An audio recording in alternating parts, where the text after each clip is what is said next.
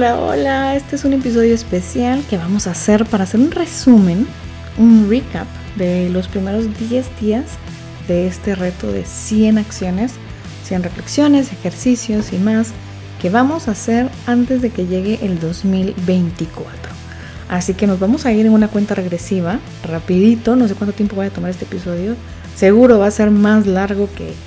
todos los anteriores que hemos tenido, así que espero yo que va a tomar alrededor de unos 20 minutos. Vamos a ver cuánto nos lleva a hacer este recuento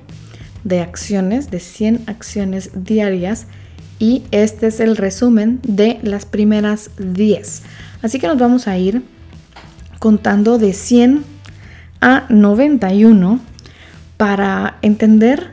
por qué es importante ir amarrando estos ejercicios. Y la primera, la primera, primera, primera acción que hay que hacer es tomar la decisión tomar la decisión de que lo que sea que ha venido siendo este año, hoy yo tomo la decisión de tomar la responsabilidad que viene siendo el ejercicio del día siguiente. Hoy yo decido que tomo la responsabilidad de cambiar como viene siendo el rumbo de este año. Hoy tomo la decisión de entender que no importa cómo hayan sido las cosas, tomo la decisión de mejorarlo, tomo la decisión de dejarlo de postergar e ir pasito a pasito mejorando lo que viene siendo el 2003. Día 99, dejar de echarle la culpa a los demás, dejar de decir que las cosas hoy están como están debido a que alguien más no hizo lo que tenía que hacer o hizo algo que como no era y tomar la responsabilidad de decir, bueno, no importa qué ha pasado hasta el día de hoy, hoy yo decido que yo me voy a hacer responsable de las acciones que tomo a favor de mejorar mi vida, mi año, mi semana, mi mes, lo que ustedes quieran mejorar. Día 98. Definir, determinar cuáles son esos pilares importantes en mi vida. Y esto creo que no lo expliqué en el día de ese episodio, pero ha sido mucho que la gente divide en coaching, en las sesiones de coaching, las personas han dividido mucho conmigo su vida entre lo profesional y lo personal. Y esa, ese tratar de encontrar un balance, que va a haber un ejercicio más adelante respecto a esto, es bastante difícil cuando solo veo que en lo profesional yo paso fácil 40 horas de mi tiempo o más, a veces son 50, 60 horas de mi semana enfocadas al trabajo y a la parte profesional. Y es bastante difícil solo dividir esto con esto tan famoso de el balance entre la vida y el trabajo, pero cuando me doy cuenta que hay más áreas, más pilares de vida que influyen entre sí, como mi salud, como mi mis finanzas, como mi relación de pareja, mi relación con mi familia, y que en el trabajo también hay otras verticales, como la relación que tengo con mi jefe, la relación que tengo con mis compañeros, el ambiente laboral. Y estos pilares los podemos dividir en pequeños segmentos, que es el ejercicio del día 97. Nos vamos dando cuenta que no es que, ah, mi vida profesional es pésima y mi vida personal es maravillosa, sino que todo tiene subdivisiones y no hay persona, o yo no he conocido una persona, que pueda decir al día de hoy, bueno, toda el área profesional es horrible y apesta o toda mi vida personal es lo mejor o al revés, porque también pues pasan que al principio las personas creen que sí, mi vida personal es está de cabeza y mi vida profesional está magnífica. Cuando aprendemos a ser objetivos y a medir las cosas y ponerle para tener una visión más objetiva, pues una especie de calificación o peso, nos ayuda a entender que hay áreas en las que, ok, me siento bastante cómodo en esto, pero hay un área aquí que pudiera mejorar para sentirme aún mejor. O, bueno, hay una sección de mi vida, en mi relación de pareja, donde no me siento bien, pero hay otras tres, cuatro áreas en las cuales sí me siento muy bien. Entonces no todo es tan malo como yo lo creía, solo Solo definitivamente le voy a dar más peso a lo que más me está afectando en el momento en el que estoy haciendo la evaluación.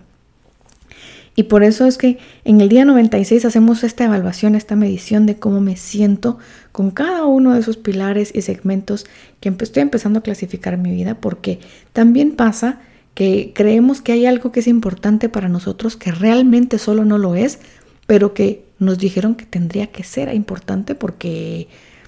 así nos dijeron que era la vida y nos dijeron que esto tenía que ser importante y a veces cuando ya tenemos esas conversaciones honestas con nosotros mismos, nos damos cuenta que no, que esas áreas que dicen que son importantes no lo son.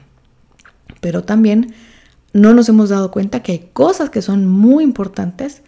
y solo no las tenemos visibilizadas y solo no le ponemos tanto esfuerzo a entenderlas y a mejorarlas porque solo no están ahí a la vista.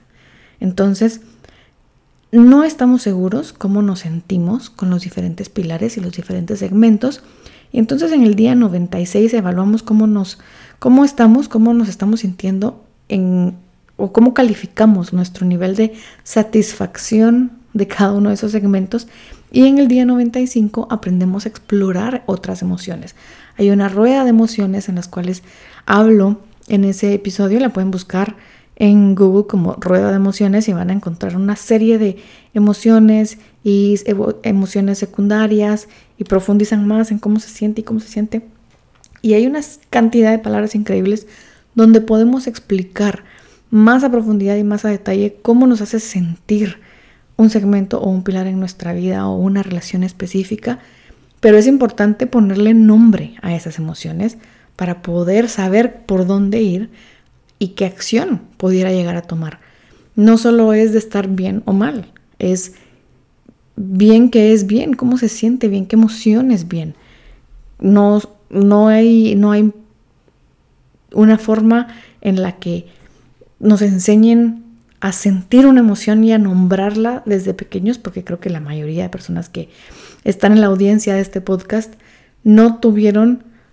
Puede que sí, y sí, sí, que bueno, pero no es el caso de la mayoría. Pues una, una educación emocional a profundidad cuando éramos pequeños. Y entonces tenemos bien limitadas las emociones a carita feliz y carita triste. Y hay un abanico de emociones que nos hacen sentir diferentes cosas a nivel corporal, emocional, cuando ya le agregamos un pensamiento a esa sensación y emoción. En el día número 94 hablamos de los valores. Y a pesar de que los valores son algo que la gente me mira así con cara de qué hueva, el tema de los valores, porque mucha moral, mucho tema, pues la realidad es que no importa tanto cuáles sean tus valores, pero que tengas claros cuáles son,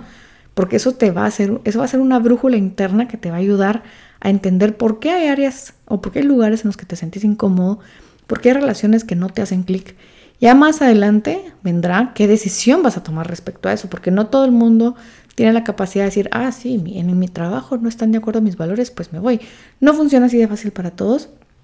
pero por lo menos al saber cuáles son mis valores y qué valores son los que se están violentando o no estoy respetando, eso me va a abrir la puerta a entender otras cosas de mí y a entender, mm, por esto es que no me estoy sintiendo bien en este lugar. Y puedo prepararme para buscar otras opciones de relación, de trabajo, de, de amistades, no sé, de muchas cosas. Y es entender cómo voy a hacer yo para vivir esos valores que hacen clic conmigo. En el día número 93, creo que esto es de las cosas que más me hablan a mí y es lo que más trabajo con mis clientes de coaching y es el time management, la distribución del tiempo. Y para poder, el primer, primer, primer paso para poder mejorar la distribución del tiempo es entender cómo, cómo estoy distribuyendo mi tiempo, cómo estoy usando mi tiempo, porque les explico en este episodio que yo no hablo de invertir, gastar, usar, perder el tiempo la mayoría de las veces. Eso se determina ya un poco más adelante, pero yo creo que es cómo se usa el tiempo para poder decir, ok, ¿qué ajustes le tengo que hacer a mi uso del tiempo? Tengo que primero identificar cómo estoy distribuyendo, cómo estoy usando mi tiempo. Luego de poder saber cómo estoy usando mi tiempo, el siguiente punto es cuáles son mis prioridades y cómo realmente estoy distribuyendo mi tiempo en esas prioridades. Les hablo de la diferencia entre las prioridades mentales y las reales y cómo a veces decimos que algo es importante muy importante para nosotros y no le dedicamos tiempo y ahí es donde es una prioridad mental porque digo esto es lo más importante para mí para este año, pero no le dedico nadita de tiempo a esa actividad durante la semana, el mes no sé, me pasa muchísimo que la gente me dice, tengo una prioridad financiera, quiero salir de mis deudas, quiero mejorar cómo estoy usando mi dinero, ¿ok? Esa es mi prioridad número uno. Ok, ¿cuánto tiempo le estás dedicando a eso? Cada semana, a entender tus finanzas, a aprender de finanzas, a mejorar tus finanzas. Y muchísima gente más de la que creen me dicen cero. Ni siquiera es como, ah, media hora a la semana. Cero, cero, cero, cero. Es más, ni siquiera el tiempo que se tiene que ir al banco a pagar porque ya pues con la aplicación eso es, funciona en menos de tres minutos y ya se pagan las cosas en el banco. Y el último, el último ejercicio, yo creo que vamos a lograr hacer este episodio de menos de 20 minutos, qué emoción. El último ejercicio es soñar un poco, ya teniendo un poco más de conciencia de dónde estoy parado, qué es importante para mí, qué no es importante para mí, dónde me veo de aquí a 10 años. Y con eso busco que vayan ahí adentro de ustedes mismos y con esta información que han recabado por 10 días, sueñen, sueñen y se expandan y piensen hacia dónde quieren viajar, hacia dónde le van a apuntar para las siguientes 90 pues, días en los que vamos a estar haciendo ejercicios para darle la vuelta a este 2023 y hacer del 2023 algo mucho mejor y prepararnos para trabajar nuestras metas del 2024. Yo en lo personal no trabajo metas a principio de año. Tal vez lo hice hace como unos 10 años que en como enero, febrero empecé a pensar cómo quería hacer las cosas, pero me parece que no hay un momento específico que sea, ah, sí, voy a alcanzar una meta en un año, sino a veces algunas metas se alcanzan en tres meses y algunas metas se alcanzan en tres años y se tiene que ir haciendo una consecuencia de decisiones y de acciones que nos van a llevar a la vida que queremos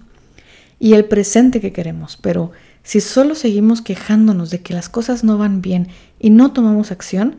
pues es bastante difícil. Y por eso yo quiero hacer este reto de los 100 días, del reto de despiertamentes, porque va a ser como un pequeño propedéutico de adentrarnos en nosotros, de entendernos y de ver cómo podemos hacer las cosas mejores para, para nosotros mismos. Porque somos el ejemplo de un montón de personas y a veces no nos estamos dando cuenta de eso, pero la gente nos observa. Si tienen hijos, 100% seguros, si tienen hijos y sobrinos, 100% seguros, los están observando. Si tienen pareja, créanme que hay mucho de la energía que uno pone en sus diferentes relaciones de acuerdo a cómo se está sintiendo uno con uno mismo. Y el sentimiento más común que llega para empezar las personas conmigo en esta época del año o empezando los, los mm, años después de Año Nuevo es me siento estancado con mi vida, no sé qué hacer. No hay mucho que hacer si no reflexionamos y pensamos y tenemos conversaciones honestas con nosotros mismos. Así que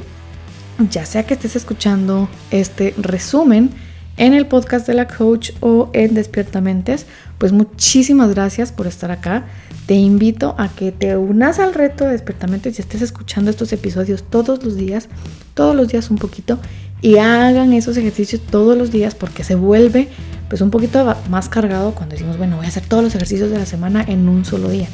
Se vale, se puede, pero creo que es más sostenible hacer un pequeño ejercicio todos los días, dedicarle media horita, 15 minutos, bueno, los 10 minutos que se escucha en el podcast, más un poquito más, en el cual hay que hacer una reflexión y de vez en cuando un ejercicio, pero creo que completamente vale la pena. Así que muchas gracias por llegar hasta acá. Gracias por dejarme despertar junto a ti. Espero que regreses el día de mañana si estás en Despertamientos o la próxima semana si estás en el podcast.